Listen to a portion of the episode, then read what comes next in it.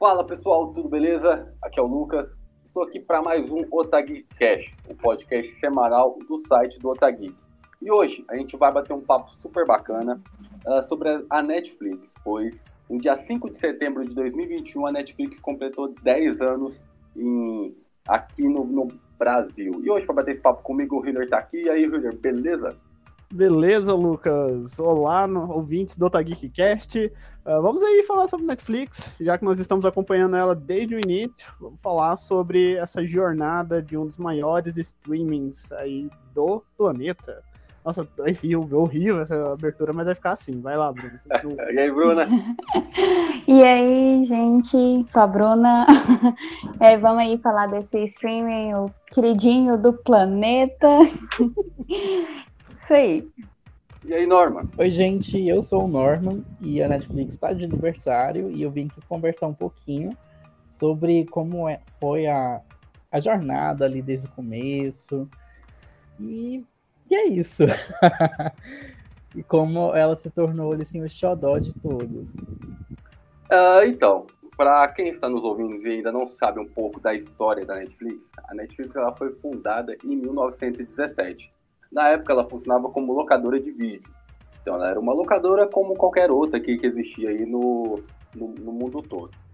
Uh, eis que esse modelo atual que ela tem hoje, que é com o serviço de streaming, ele foi lançado em 2007 no, nos Estados Unidos. Uh, e por lá ele ficou durante um bom tempo. Porém, em 2010 ele foi para o Canadá em 2011 ele chegou no Brasil uh, dessa forma que eles têm hoje, que é a forma de streaming, né? Dos filmes lá dentro da sua plataforma.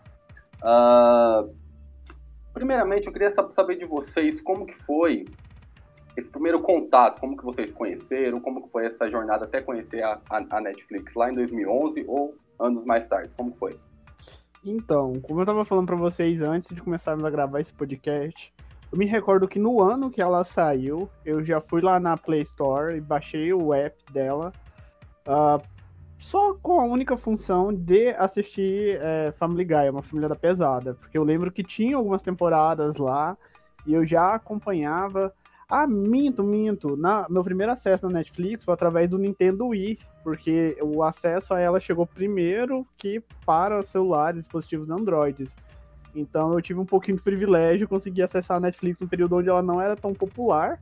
E era, a, como é que fala? Era uma novidade muito grande para a época, né? Porque não existia esse tipo de conteúdo, não existia streaming, e era uma facilidade muito grande e que para as pessoas ainda. Você falava assim, ah, eu assisto Netflix. Eles ficavam, ah, eles tinham um olhar torto. Era como se fosse a gente falar hoje em dia para chegar em alguém que pega o seu cartão e faz uma compra e inserir na senha falar, ah, você pode usar aproximação. Era um negócio que as pessoas ficavam um pouco com medo na época. Eu achava super legal. Ah, eu, o meu contato com a Netflix foi um pouco tarde, assim. Eu tive contato só após do boom dela, né? Tipo assim, todo mundo começar a usar e todo mundo começar a falar sobre ela. É, eu não dei muita moral, né? Porque eu sou difícil. Aí tinha uma série original que é que ela foi lançada em 2013, que é Orange is the New Black. Aí todo mundo começou a falar da série, e isso me deu uma vontade de assinar, de assinar. E, e eu assinei. Aí eu comecei a realmente assistir a Netflix e seus conteúdos originais. Foi os seus conteúdos originais que, que me cativaram. Então, é, o meu contato com a Netflix, ela foi mais ou menos no começo, quando chegou aqui no Brasil, é, foi através do PS3, lá PlayStation 3 lá, e eu tava passeando ali pelo, pela, pela PSN e vi ali o aplicativo da Netflix. Eu tinha visto o pessoal comentando já nas redes sociais, no caso no Facebook na época, mas eu não tinha ficado tão é, curioso. Eu acabei pegando ali o período de teste, né? E comecei a assistir. Eu tava tentando lembrar qual foi, assim, o primeiro conteúdo ali que eu assisti, mas eu não consegui lembrar. Mas o primeiro, assim, original Netflix que eu assisti foi o Orange. E a partir dali eu comecei a, a gostar bastante da plataforma, tanto pelos originais ali, que na época eram poucos, mas eram muito bons, e tanto pelos outros conteúdos, que na época tinha bastante coisa assim que eu gostava. E a partir dali o meu carinho pela Netflix só foi aumentando. É, eu acho que eu tô igual a Bruna aí, eu comecei a, usar a Netflix também um pouco mais tarde, acho que foi lá pra 2013, 2014. É, só um ponto aí que o Hilder e o Norman é, puxaram, que eu acho que também foi um do, uma das coisas que ajudou a Netflix a popularizar, que ela conseguiu estar em, em, tudo que é lugar, né? A Netflix fechou bastante parceria com marcas de TV, com marcas de videogame, então além de você conseguir assistir pelo computador ou pelo celular, as TVs já vinham com ela, os, os videogames, né? o Playstation, o Xbox tinham, a, a Netflix também foi algo que ajudou bastante a, a popularizar, ainda mais para os jovens, né? Que estavam um pouco conectado o tempo todo. A, em relação à minha experiência com a Netflix, eu. Primeiro, primeiro foi algo um pouco ruim, eu acho. Que eu lembro de.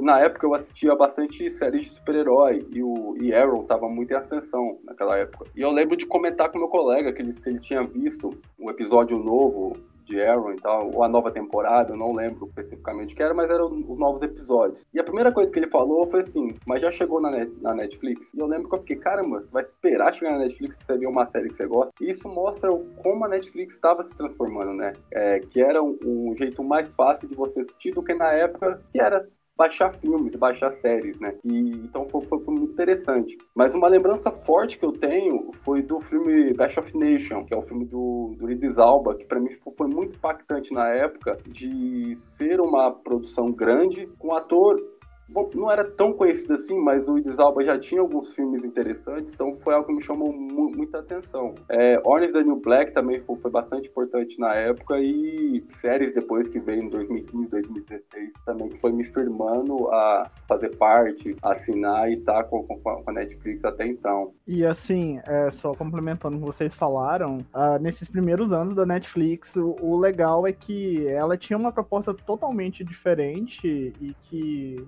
havia esse primeiro contato que não era tão passível de aceitação dela. As TVs assinaturas é, eram muito populares, principalmente aqui no Brasil, esses TV de canal fechado. Só que ela conseguiu pegar tudo aquilo que era produção de catálogo, que às vezes estava um pouco, vou utilizar a palavra defasado. Vamos supor assim, uma série que ela não é exibida no Brasil, ela precisa ser distribuída é, por algum, alguma distribuidora local ou da América Latina, você tem interesse em jogar essa série aqui. É, só que, por questões de mercado, os estúdios, eles eles não tinham interesse de fazer essa distribuição. Então, o que a Netflix fazia? Ela pegava essas produções, é, comprava o direito delas ali para ter o catálogo na plataforma deles e disponibilizavam em países onde, essa, onde, não tinha, onde as distribuidoras não tinham interesse. Então, uh, era legal que dava uma valorizada nessas produções que não tinham visibilidade, ao mesmo tempo que levavam elas em locais onde talvez elas não poderiam chegar e que facilitava um pouco essa, como vou dizer, vou a palavra, é, dava uma globalização na questão de consumir entretenimento. Mesmo que a internet já fosse um pouco mais avançada em 2011, 2012, a questão do entretenimento ele não era. Até que hoje a gente ainda luta muito para quebrar essa barreira entre entretenimento daqui do Ocidente, entretenimento do Oriente, enfim, mas a Netflix ela ajudou bastante com isso. Além do mais, né, cara, ela ressuscitou muita coisa que tinha sido cancelada até então, né? E assim, eu acho também que a gente pode citar, tipo, a primeira temporada de Black Mirror não é original da Netflix. Então ela compra os direitos e, querendo ou não, vira uma das grandes produções é, junto com a sua primeira, sua segunda e terceira temporada. Depois, e não é o caso citar aqui se for melhor ou pior, mas foi um baque muito, muito grande também de produções diferentes, produções que a gente não, não tinha o costume de ver. Sim, é, realmente, as do Black Mirror, para mim, foi o mais, assim, o, o que mais mostrou o quanto a Netflix é porque se não fosse a Netflix, Black Mirror nunca tinha chegado aonde chegou. Não no quesito de qualidade, mas no quesito de polarização, né? Aham. Eu lembro de ter assistido Black Mirror e achei, nossa, mas que série fantástica. E ninguém conhecia, ninguém conhecia. Aí ela realmente ela se popularizou e a Netflix foi comprou a ideia. Então ela para mim foi tipo uma, uma, uma jogada de mestre em relação a essa série. Eu lembro que até lembro que virou aquela frase, isso é Black Mirror, né? E depois to, toda a produção que, que bebeu um pouco né, do que Black Mirror fez, ou até produções antigas que já trouxeram temas relacionados a Black Mirror, é, viveram essa frase, isso é muito Black Mirror. Então, mostra, tipo, a força que a Netflix já, já tinha e, e começou a ter até então, né? Passou a ter ainda mais no, no, no mercado de filmes e séries. Foi a própria era an- é, antes de Black Mirror e pós Black Mirror. Uhum. Porque foi um, um marco muito grande, assim, pra tudo. Assim, a primeira e segunda temporadas, assim, pra quem tava chegando agora é, na plataforma e deu de cara com conteúdo daquele tipo, com certeza foi marcante, porque assim, pra mim foi marcante assistir Black Mirror também. É, e eu garanto que assim, teve muita gente que começou a assinar, pegou ali o período de teste da plataforma por causa de conteúdo tipo Black Mirror, que ela começou a investir bastante nisso, que era um grande diferencial, é, no caso, pra época, assim, dos canais que o pessoal costumava assinar, as TV por assinatura e coisa do tipo. E o interessante é que a gente conseguiu pegar bastante essa, esse período de transição. Porque no começo, o carro-chefe da Netflix não era nem suas produções originais, porque elas não tinham relevância. Elas eram. As, tinha, vamos dizer assim.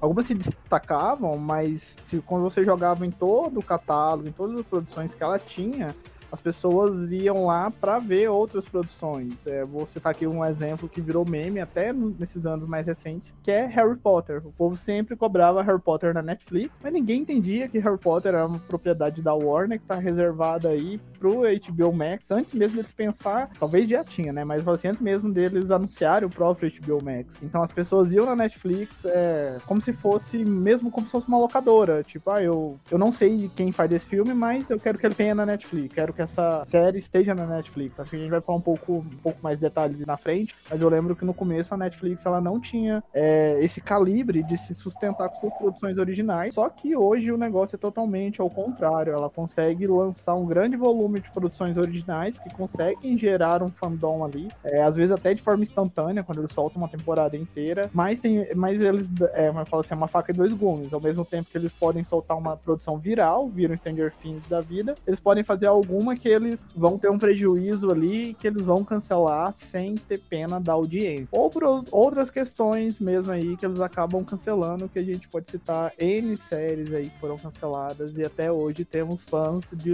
em luta. Até falando um pouquinho disso que que nem o próprio Harry Potter, mas, cara, o, o, o baque que foi Friends, cara, Friends, claro, já era uma série muito, muito popular e tudo mais na década de 90 e no começo dos anos 2000, mas, cara, pra mim mesmo, eu fui assistir Friends inteira depois que, que, eu, que eu descobri no, no catálogo da Netflix. A próprio The Office também foi uma série mu- muito, muito importante que a galera não, não, não deslogava, porque você tinha muitas temporadas, você tinha várias pessoas falando sobre, então a Netflix demorou um pouco, né, cara, para ter um capital para investir nas suas séries principais, nas suas séries originais, desculpa. Mas, é, sem dúvida, essas séries aí ajudaram muito a, a trazer os holofotes para pro, pro streaming dela, né? né?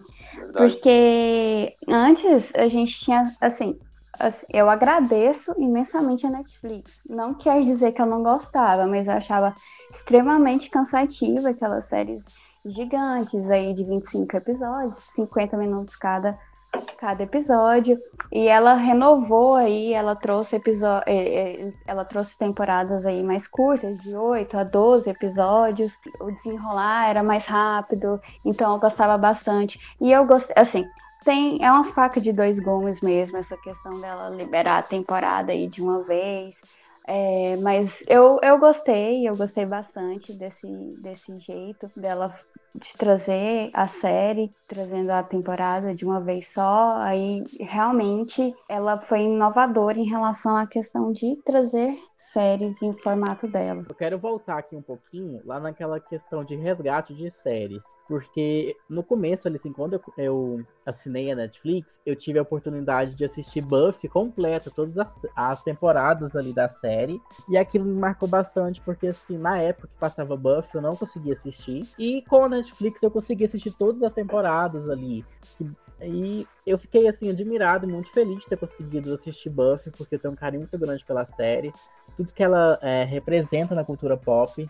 E assim, eu tenho certeza que muita gente é, teve o mesmo carinho ali, sim, é, e ficou tão feliz de ter conseguido assistir só não, é, não só Buffy, como outras séries clássicas ali, sim, que até o momento eles não tinham o, a possibilidade de ver. E eu também um pouquinho sobre a questão de globalização, a Netflix ela tá investindo bastante também na parte de anime, aonde ela adquire é, os direitos de exibição de alguns animes, até é, faz a dublagem, né, promove a dublagem desses animes e além disso ela está investindo bastante na questão de dorama.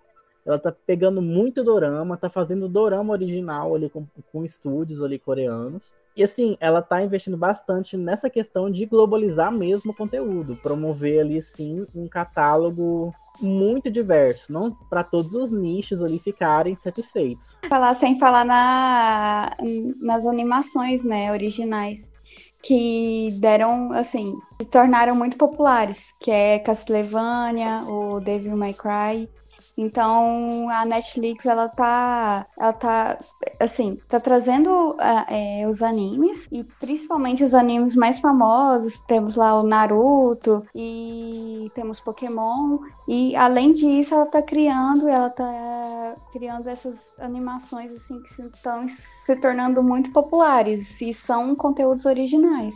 Para complementar aqui o que a Bruna disse, é, e o que o Norman disse também, é essas que, essa questão das produções originais e dessa diversidade é legal que se antes a Netflix ela se escorava em produções de outros estúdios que estavam em seu catálogo, hoje ela não só tem as suas produções que carregam um fandom, carregam uma audiência, mas que ela, ela consegue ter várias produções em várias categorias e se manter. Então ela tem várias animações de destaques, a, como as que a Bruna citou, a, e outras também, né? Como aquelas é, He-Man que saiu, né? Tem da, da She-Ra, tem também de Dota, então é, tem vários documentários originais, tem os doramas, então tem uma produção que se destaca da Netflix para todos os gostos. É, mas tem, claro, os seus monstros, os carros-chefes que estão sempre em altas, nem Stranger Things, que é o ano inteiro as pessoas estão vendo, revendo Stranger Things, é uma loucura.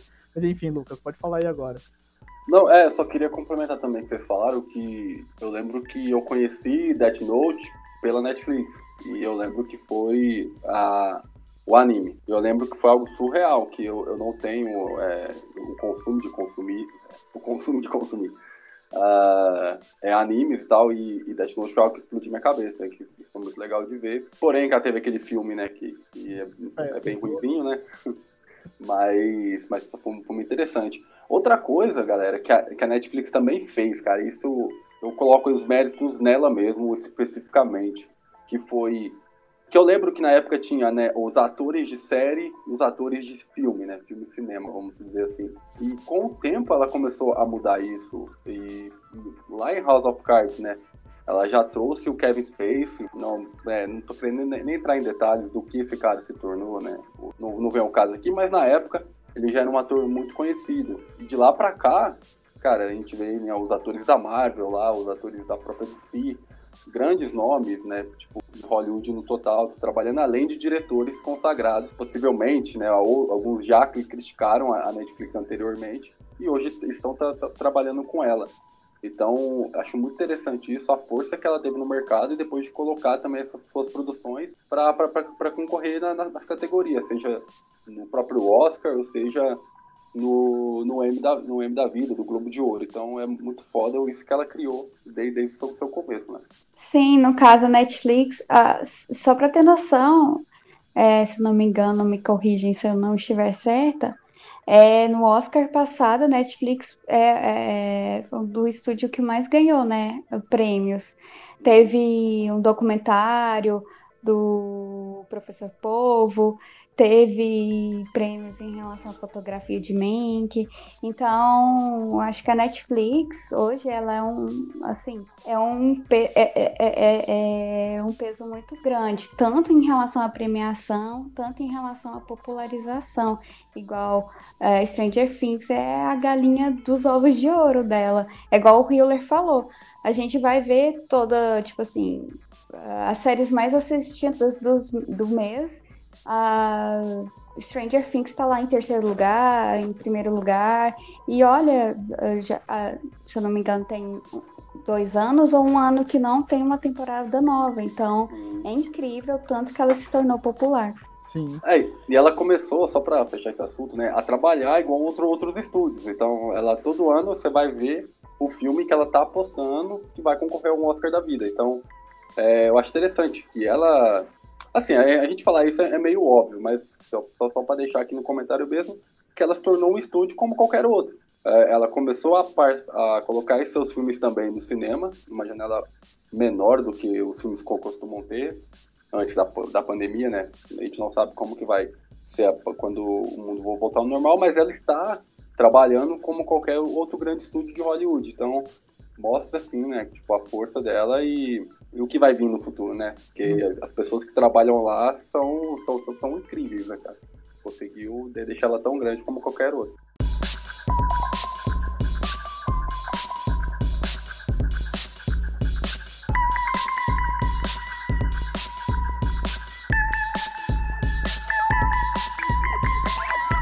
para vocês que estão ouvindo a gente até agora, eu quero agradecer enormemente vocês que estão acompanhando a gente. E segue a gente nas redes sociais, acesse o nosso site também, otageek.com.br e o Tageek no Twitter, no Instagram e todas as redes sociais e vamos lá continuar esse papo. Bom, não sei se foi bom, mano, não tô conseguindo fazer isso não. Tá ótimo, tá ótimo.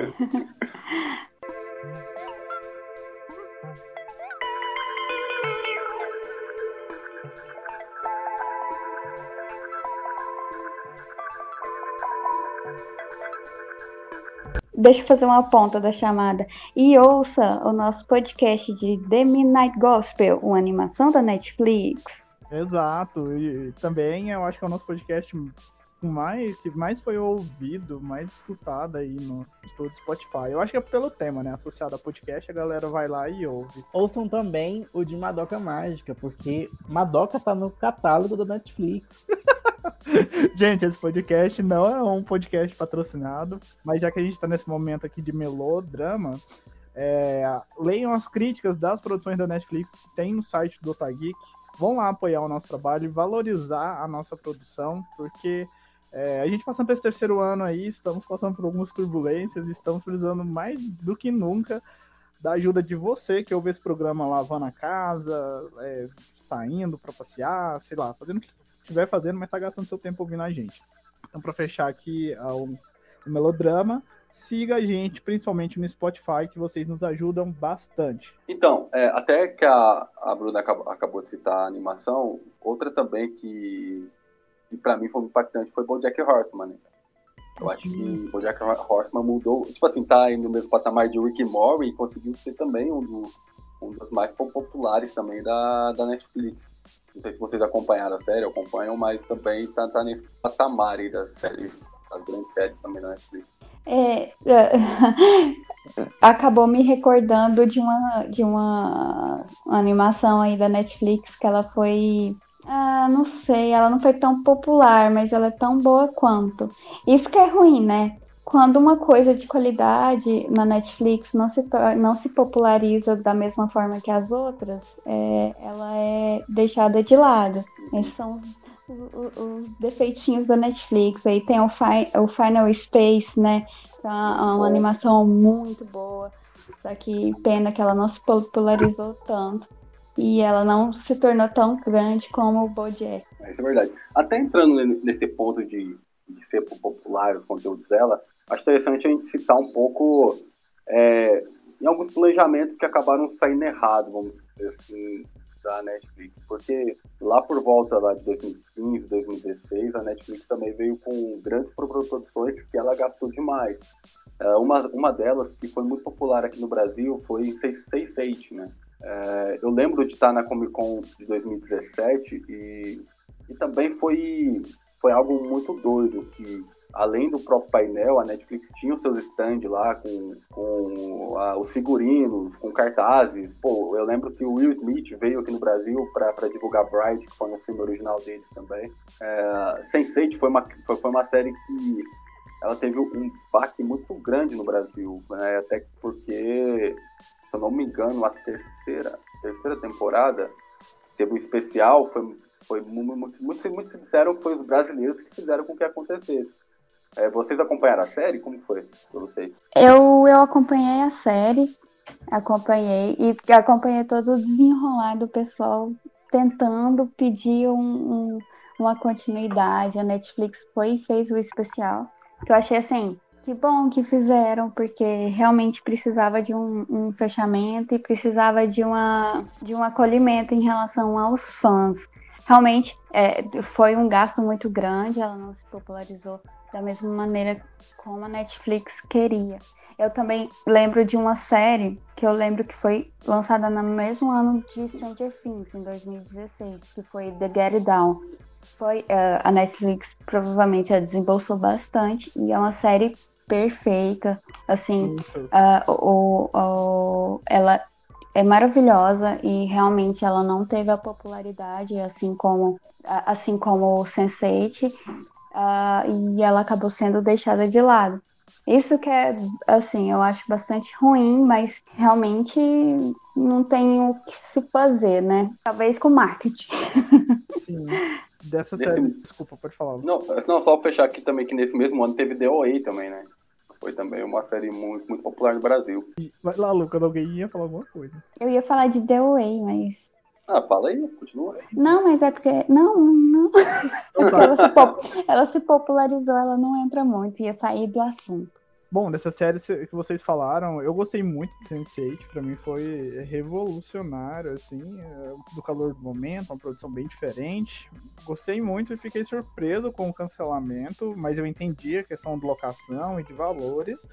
Mas se for jogar lá no finalzinho, na ponta, assim, no, no final da conta, é que nem The, The, Get Down. É uma ótima produção, muito boa, vale a pena ser assistida lá no catálogo da Netflix. É, ela nem é tão popular assim, mas tem uma qualidade muito boa. The Away também é, é ótima, só que ela fez muito sucesso, mas foi cancelada. Uh, só que eu não sei como que é, bem como que é esse modus operantes da Netflix, porque hoje em dia ela é um pouco. Tem muita coisa boa, mas ela tem uma fórmula. Tipo, a Marvel tem a fórmula dela, e ela tem a fórmula Netflix de fazer conteúdo, que às vezes eu não sei se é por ser um, por ser um consumo instantâneo, que é um pouco manjado. Eu não sei se vocês já notaram isso nas produções dela. Que falta às vezes um pouco aquela questão de isso aqui é novo. Eu não sei se vocês, vocês entenderam.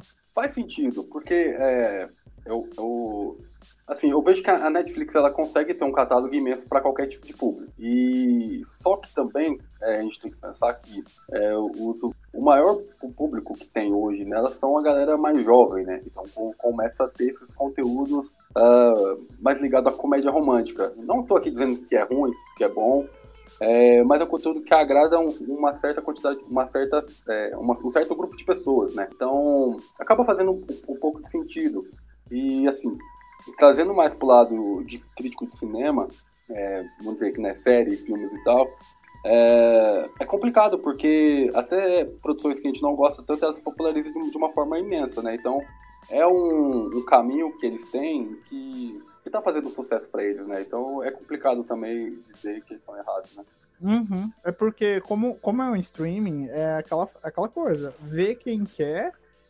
E vê quem gosta. Então, é muito difícil você julgar.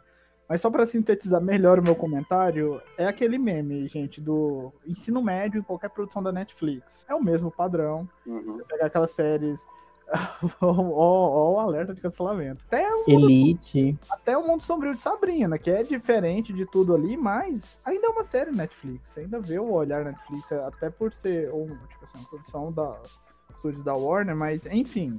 É o mesmo modus operantes ali que você tá, que tá manjado. Mas é que nem o Lucas disse, não quer dizer que a Netflix tá errada, né? Quer dizer que eu sou o público errado Uhum. essas séries. A menina, o adolescente aí, a geração Z que tá assistindo esse conteúdo tá amando ver lá, é, por exemplo, a série da Winx com o casalzinho lá, com aquele drama água em açúcar. É pra geração deles, né? Da mesma forma que, por exemplo, é, eu amava assistir The Vampire Diaries e aquela pataquada que hoje em dia às vezes não faz nem sentido. Eu amava assistir na minha adolescência. Inclusive, ficou muito tempo na Netflix e várias pessoas que não tinham acesso, assim, que mexiam com meios ilícitos de pirataria, passaram a ter acesso na Netflix. O Até- Hiller parece. O Hiller parece um, um velho de 50 anos. Mas assim, eu ia, eu ia até tra- trazer esse ponto depois, mas é, acho interessante também a gente falar, já que a Bruna chamou o Hiller de idoso, vou trazer um ponto aqui que eu acho interessante também, que é, traduz melhor aí o que a gente está falando sobre a, sobre a Netflix. Que, ah, eu estava conversando com, com, com o senhor aqui no prédio essa semana e ele, ele me falou que Ô, você tá vendo lá, lá La Casa de Papel? Aí eu falei pra ele assim, não, cara, não, não, não curto a série, não tô assistindo, não.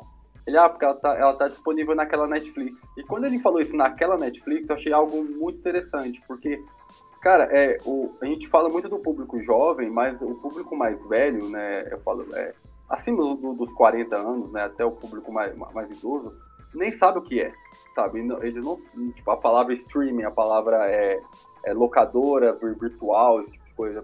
Tipo assim, é meio que, não vou dizer a palavra obrigatório, mas é um padrão você ter a Netflix na, na sua casa. Mesmo que você não saiba o que é, você não sabe de nada né, no mundo é, de audiovisual, mas a, a, Netflix, ela tá na, na, casa de todo mundo. Isso eu acho uma coisa que eles construíram como marca que é muito foda. Sim, a Netflix é a Coca-Cola dos streamings. Tem. Família É... tem que ter a Netflix em casa. Sim, e assim, uma coisa que eu acabei me lembrando agora foi que quando saiu da Casa de Papel, o pessoal, ele, o pessoal que não tinha costume é, com ritmo de série e de assistir uma série mesmo, é, começou a adquirir esse costume, essa cultura de se assistir série.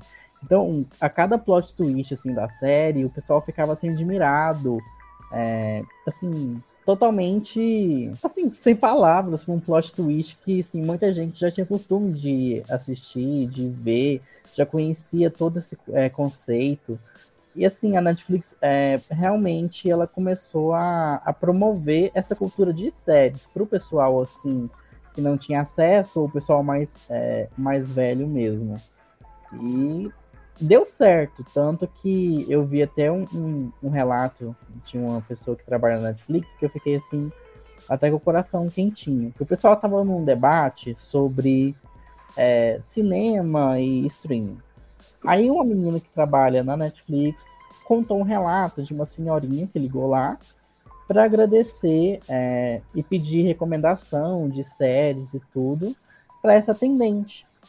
E assim, eu fiquei o coração quentinho mesmo de ver aquela cena ali, sim, aquele relato daquela atendente da Netflix. E ela falou que é bem rotineiro de pessoas que é, de mais idade, né, que ligam lá, é, agradecem o serviço, é, pedem recomendação e tal.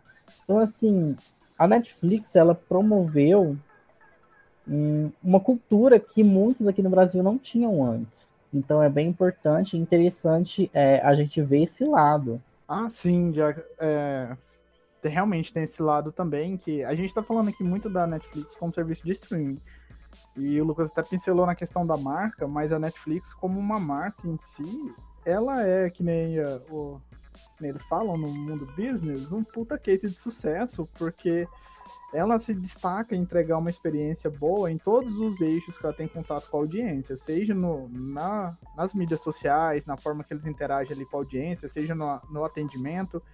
Mas eu lembro da primeira vez que eu precisei do suporte da Netflix, eu acho que era em 2013. É, eu não tinha o suporte brasileiro ainda, o atendimento era o atendimento pelo call center da América Latina, não a América Latina, né, porque caiu no México. É, mas era em espanhol, então caía lá. E aí, quando eu precisei, eu fui super bem tratado, não tava entendendo bolhufas que o cara tava falando, mas ele tava muito feliz.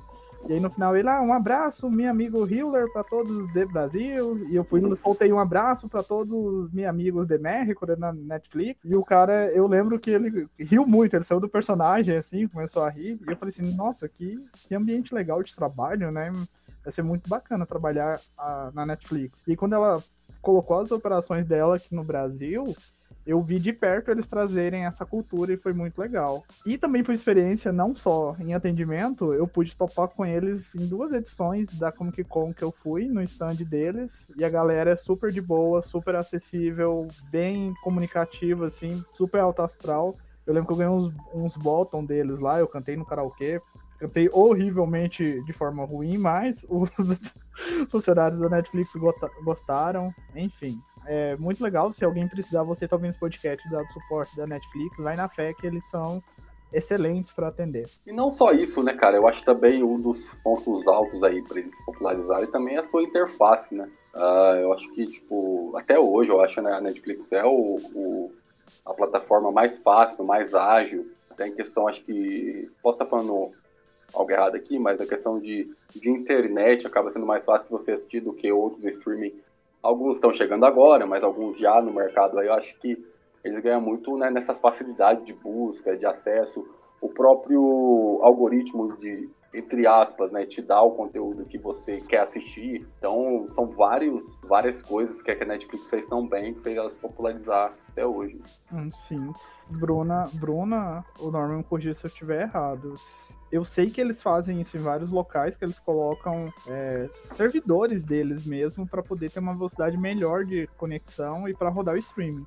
Porque eu lembro que quando eu estudava na, na Universidade Federal aqui de Catalão, Uh, tinha uma internet tipo de, sei lá, 500 mega. Foi na época que começou a popularizar a fibra óptica. E aí a gente ia no laboratório e rodava Netflix, tipo 4K o negócio. Full, muito bom, muito bom mesmo. Não sei se tinha 4K nessa época, mas enfim, era, é, já era uma reprodução de acordo com a qualidade da internet. Então a Netflix ela sempre teve esse cuidado de dar essa experiência boa pro pessoal também assistindo. Caso em catalão, até os próprios provedores, como ver que é um, que é um streaming que, assim, maioria das famílias aí tem, todo mundo tem, então eles criam o seu próprio, uh, o, seu, uh, o seu próprio, eles dizem CDN, que é um armazenamento onde a Netflix pode, pode ser rodada de uma maneira mais rápida, assim. Então, a Netflix, ela é tão popular que provedoras de internet, elas se mudam para poder é, entregar uma Netflix de maior qualidade. Babadeira mesmo, bicho converse.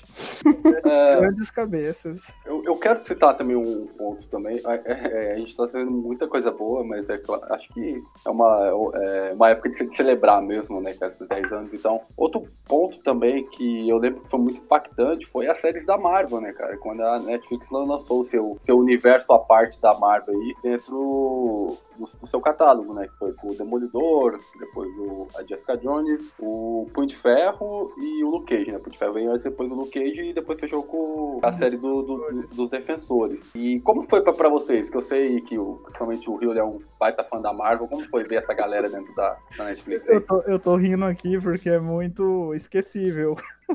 Esqueci. Todas?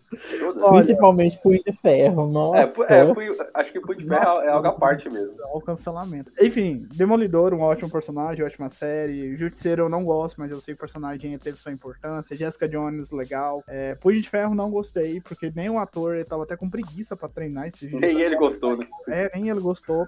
É, Luke Cage também é uma série boa, ela só não fez tanto sucesso, mas ela funciona bem. Agora, Defensores, cancela. Eu também achei isso aí. Ficou de mau gosto, mas eu não, não tô dizendo que foi ruim. O momento. Demolidor foi sucesso, gente. Demolidor, que, tipo, apresent... reapresentou a Marvel pra quem não gostava de ver os filmes. Enfim, não tem muito mais o que falar, senão vou passar eu, eu, Marvel. É, eu, eu acho que é, bem isso que vocês estão falando também, que o começo dessa, de, de, desse universo na Netflix foi muito bom, né, cara? Eu acho a, a primeira temporada do Demolidor sensacional, a primeira de Jessica Jones também é sensacional. Eu acho a, até a, a metade metade do Luke Cage também é muito bom. Depois ela, pô, desanda demais. E, e Punho de Ferro não tem nem noção, e, e Defensores também não. A série do, do, do Punisher eu gosto bastante. Mas assim, eu queria. Eu, eu quis trazer esse, esse comentário porque, é, mesmo que tenha, né, pessoas, é, eu falo assim, né, não tô falando de, de você, Hiller, mas assim, a galera que odeia mesmo essa, esse universo que a Netflix trouxe. Mas, cara, hoje a gente vê a galera loucura assistindo lá o trailer do, do Homem-Aranha e falando que o Charles Cox tá lá como um demolidor, sabe? Todo mundo quer ver ele de volta. Também fala um pouco uh, que o Rei do Crime pode estar tá em. Uh, na, na série, é, a série do, do Arqueiro, né? Uhum. A boate que ele pode estar lá. Então, eu acho interessante isso aí, né? Porque mesmo que foi popular, mas muita gente não gosta, é, a galera ainda quer eles de volta de, de, algum jeito, pelo menos os personagens aí que mais se destacaram, né? De, de adaptação de quadrinho, é, eu não vi nenhum desses, assim, da Marvel. Eu cheguei a tentar assistir Jessica Jones, é, foi até um certo momento, mas parei. Mas aí de adaptação de quadrinhos tá no meu coraçãozinho é de é, Umbrella Academy. Pra mim é, Pô, verdade. é, meu, é meu queridinho. Não, eu lembro que Umbrella Academy foi quando eu descobri que o vocalista do My Chemical Romance que escreveu os quadrinhos. Eu falei, caraca, que legal. Sim. Um baita fã da, da, da, banda. É um gostinho a mais pra série, que eu acho muito legal mesmo. Tô é legal. É legal isso da Netflix de estar tá trazendo essas adaptações que a gente a, a, adquire vários conhecimentos aleatórios, né? É, é, por exemplo, eu acompanho muitos quadrinhos assim, mas a Netflix ela consegue pegar algumas adaptações de histórias que eu mesmo nunca ouvi falar, e aí você vai lá ver o negócio, faz. É, como é que fala? Revitaliza não só os quadrinhos, mas apresenta a versão que eles têm dessas histórias. Algumas são ótimas, outras nem tanto. Mas eu queria é, agradecer você que está ouvindo esse podcast aí até agora.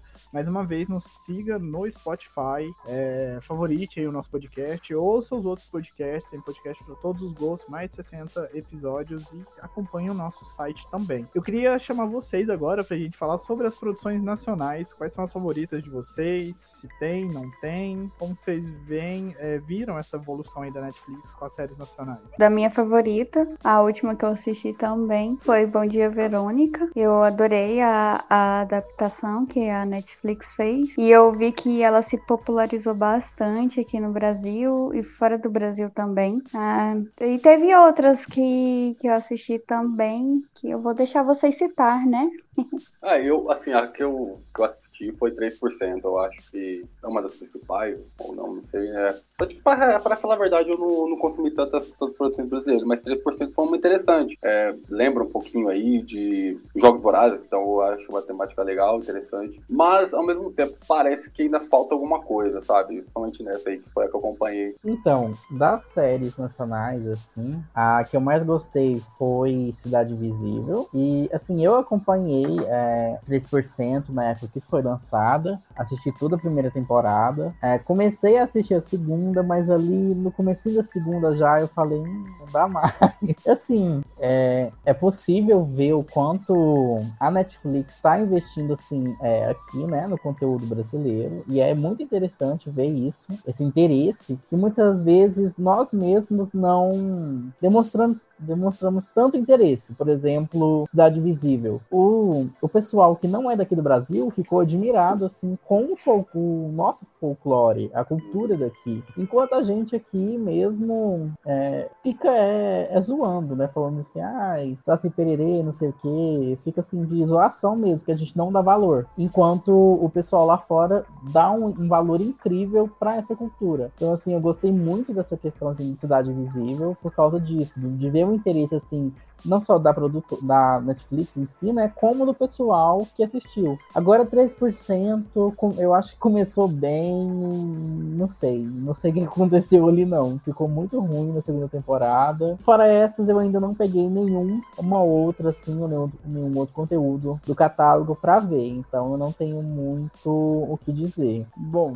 dessas séries aí que vocês falaram, eu é, eu vi 3% tardiamente. Eu vi 3% depois depois do período aí de pandemia, Então eu vi a primeira temporada bem rápido, muito boa. Uh, aí eu entendi a questão da popularidade que ela, que ela teve, né? Da questão dela representar, fazer uma crítica social bem. Uh, vi a capacidade da série fazer, tecer comentários sociais bem pertinentes e mostrar um pouco esse outro Brasil pro mundo. Isso foi muito importante. Mas ela, ela se, per, se perde um pouco ali, assim, para essa questão de continuidades, né? De séries vão fazer várias temporadas. Eu não vou dizer que é uma série ruim, eu gostei. É, Cidade Invisível eu vi também, ótima. Mas eu queria aproveitar para citar algumas outras produções a partir de uma lista do BuzzFeed, para não falar que a gente usa só o Otageek como referência. Depois confiram lá essa lista e eu vou citar aqui algumas das principais produções. Além da 3%, que foi a primeira produção brasileira que se destacou no catálogo, nós temos a série também Boca a Boca, que é do cineasta Hermes Filho, passa numa comunidade rural no interior do Brasil. É, e é uma série muito legal que ela mostra um pouco da vivência do interior, da vivência daqui de Goiás.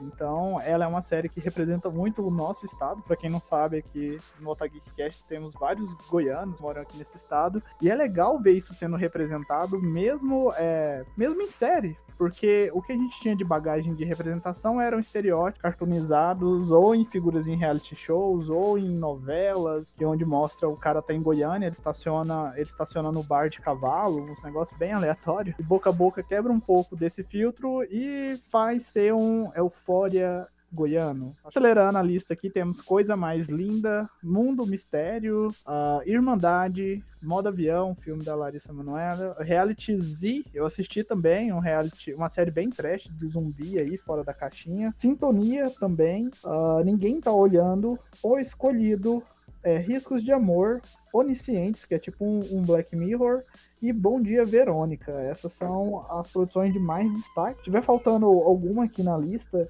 é, manda um ADM aí pra gente, nos avise que uh, nós citamos aí nas mídias sociais. Mas enfim, o Brasil hoje tem muitas produções na Netflix. Se vocês olharem bem, o catálogo dela está muito variado e eles ainda estão investindo, estão fazendo mais conteúdos nacionais, porque agora com a chegada desses outros streamings no país, deixou essa corrida um pouco mais, essa disputa e corrida um pouco mais acirrada, o que obriga a Netflix a manter a sua posição. Só também, um, um, é, dentro disso aí, só para citar, é, também a gente tem a, não, não é uma série é, brasileira, mas a gente tem Narcos, né, que foi protagonizado uh, pelo Wagner Moura, então, então foi algo muito, também interessante, que ele se destacou bastante, pô, em Hollywood, ele já tinha uma, uma carreira consolidada até então, mas também é uma série protagonizada por ele, que é um, que é um brasileiro, né, e nessa série da Nanete é um ponto também legal de citar. Então, galera, eu quero agradecer a todos que estão nos ouvindo até este momento. Agora, para a gente fechar aqui o, o, nosso comentário, queria saber de vocês é, quais caminhos vocês acham que a Netflix vai trilhar agora, o que vocês esperam das, das suas produções, como que vocês vê essa marca aí uh, no mercado de cinema e séries? Alguém pode ir primeiro, gente, eu falei muito.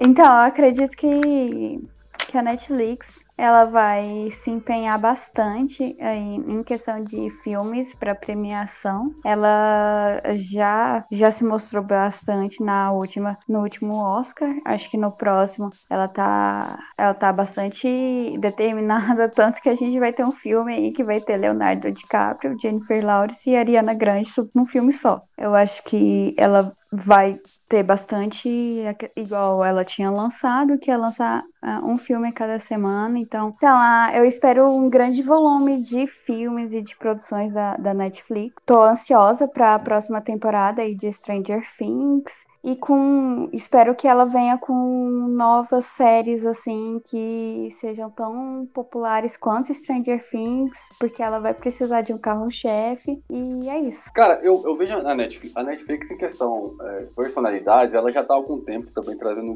grandes nomes, né? Seja no elenco e também principalmente agora na questão de diretores, né? Que já teve Scorsese, teve o Afonso Cuarón, o próprio Zack Snyder agora fechou uma, uma, uma parceria com a Netflix, então ela já ela ela tá vendo isso já há algum tempo e está se consagrando em trazer grandes nomes uh, em filmes, como a Bruna falou. E agora vai ter um outro filme que vai ter o, o Dwayne Johnson, o Ryan Reynolds e a Gal Gadot. Então ela tá se firmando muito nessa questão de trazer grandes astros e até é, personalidades sendo exclusivos da, da Netflix, como foi o Adam Sandler e tudo mais. Mas, cara, o que eu vejo, assim, um futuro possível para a Netflix é que ela, de algum jeito, cara, cria o seu, sua própria sala de, de cinema ao redor do mundo, porque é, mesmo que isso tenha diminuído essa rixa né, da Netflix com com os cinemas, é, pós-pandemia, eu acho que corre muito risco, cara, né? Da Netflix também se firmar como sala de cinema. Seria interessante, né? Você ver seus conteúdos que a gente possivelmente não, não, não viria no cinema assistir também. É um gasto a mais, é claro, mas dependendo do filme, como foi Roma, uh, Bishop Nation, que saiu lá em 2015, mas também é um puta filme também. Então seria algo interessante de, de, de se ver nesse futuro promissor que a Netflix tem. Bom, falando sobre o futuro da Netflix, não é futuro, porque está acontecendo no presente. Se eu não me engano, a Netflix está lançando, eu acho que ainda em setembro tá rolando. Tem um período aí que eles estão lançando um filme por semana. É, agora para 2021 foi um ótimo ano para o streaming. É, mesmo que tenhamos hoje vários concorrentes, né? Em 2011 não tínhamos nenhum. Desde 2017, 18 rolava rumores da Warner, da Disney fazer os seus próprios streamings. E agora em 2021 que eles estão se consolidando no mercado global. É, e a Netflix tá aí Uh, ela tem o seu mercado, a concorrência é concorrência, mas não abala tanto ela, e eu acho que ela vai continuar sendo é, pioneira ainda por muito tempo. E que nem a gente comentou antes de começar a gravar o podcast, a Netflix ela está engajada aí na produção interativa, né, naquelas séries é, de Unbreakable Kimmy Smith, tem algum tem uns capítulos que é de forma interativa que você escolhe é, os finais com, de acordo com as suas escolhas. Tem um episódio de Black Mirror dedicado só esse formato de intera interatividade e de escolhas e consequências, mas a Netflix está indo além e eles querem investir em jogos. Então pode ser que no futuro a Netflix seja um serviço de streaming com jogos também no seu catálogo e talvez títulos originais que se destaquem, que tragam é, cada vez mais pessoas e a Netflix deixe de ser apenas um streaming de entretenimento e passe a ser um grande playground aí é, para a família toda, né? No melhor estilo American Way e que ela chegue ao pé que o Nintendo Wii, ah, desculpa, e que a Netflix é, faça como o Nintendo Wii fez lá em 2005 unindo toda a família na sala para o entretenimento só. então, eu tô bem curioso para ver é assim, esse investimento, né, no mercado dos jogos que a Netflix quer fazer. Porque, assim, a, a questão de conteúdo original, ela já tá entregando quase todo mês ali a gente tem vários títulos originais. Agora ela quer focar no outro nicho, na questão dos jogos. Então, assim, eu particularmente estou bem curioso para ver é, como vai ser e, e assim, se vai valer a pena é, investir nesse catálogo de jogos dela, que ela quer entregar jogos originais do conteúdo dela. Então, assim, é uma promessa muito grande. Tem tudo para dar certo, tudo para dar muito errado. Vamos torcer para dar tudo certo. E assim, agora que o, o Hiller comentou, o filme da Kimi, nossa, é muito divertido. Ele é todo interativo e assim, tem vários finais ali é, que variam de acordo com as decisões que você faz no filme. Então, assim, essa questão de interação ela está inovando muito, né? A Netflix está investindo nisso. É, ela entregou ele sim no filme de Black Mirror e agora com o filme da Kimi, que já tem alguns anos. Mas assim, em comparação com os outros, é uma inovação gigante. É assim, vamos torcer para dar certo, porque assim, consolidada ela já tá. Pode ter a concorrência que for, que a Netflix sempre vai ser ali é, referência de streaming, não tem jeito. Falar, é, ela, ela é a maior, sabe por quê? Porque ela tem aquela ferramenta de aumentar a luz e diminuir a luz da tela. Ela é a maior. Sem falar no cadeadinho da tela também. Fechamos então? Hum, pode ser. O Lucas chamou o tchau coletivo e falar, é, fazer aquele script do. Gente, tá, beleza. script. Beleza. Você beleza. acabou de ouvir o Takiki Cash. Gente. Nossa, nossa, Healer. Você tá, tá com sono? Não, porque o Hayden ligou aqui pedindo pra abrir o portão. Eu desconcentrei. Vou encerrar.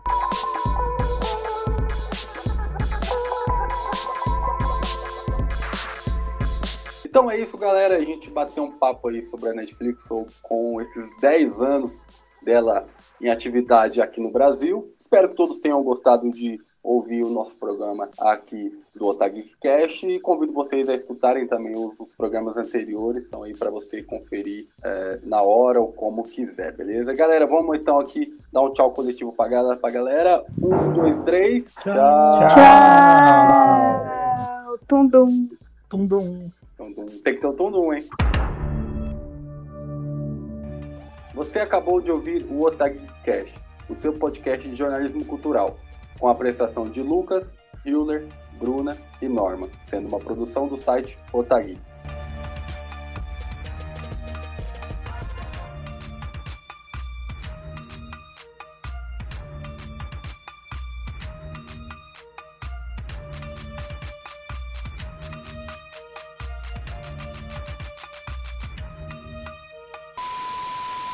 Investir bastante ali no mercado coreano. Nossa senhora. isso. A Bruna, Me desculpa. Ali, vou aproveitar que parou. você Ai. tá- vai ficar muito ruim o essa parte sua que tava fazendo barulho de. É o ventilador, Ah, provavelmente. Não, vai- não dá pra editar, né? Tirar esse som na edição. Peraí, deixa Ficou eu voltar horrível. tudo aqui. Então. É, fala tudo da bufa. Pare- Parece que você tá em Malibu, amigo. Peraí, deixa eu arrumar um canto aqui que não pegue o ventilador. Se Agora vira, tá normal? Tá. Não, tá pegando vento ainda, né? vira ele de costas do ventilador. Peraí. Ô, Vai Lucas, vir. desculpa, desculpa interromper. Lucas, faz aí a chamada. Ah, obrigado, ouvir o podcast. Vou falar, Bruno. Pode falar, amigo. Não, é eu tô meio perdido, eu fui tomar água e vocês falar, vocês estão falando de É porque a gente, a gente, tá, a gente tá falando de, de projetos que não foram bem sucedidos. Pode continuar, depois eu comento. Gente, deu uma hora de programa. O que mais nós temos pra falar? Deixa eu ver. Na lista aqui tem a questão do futuro, né? Que a gente tava A gente- falando. A gente só babou ovo em cima dessa Netflix. O public post.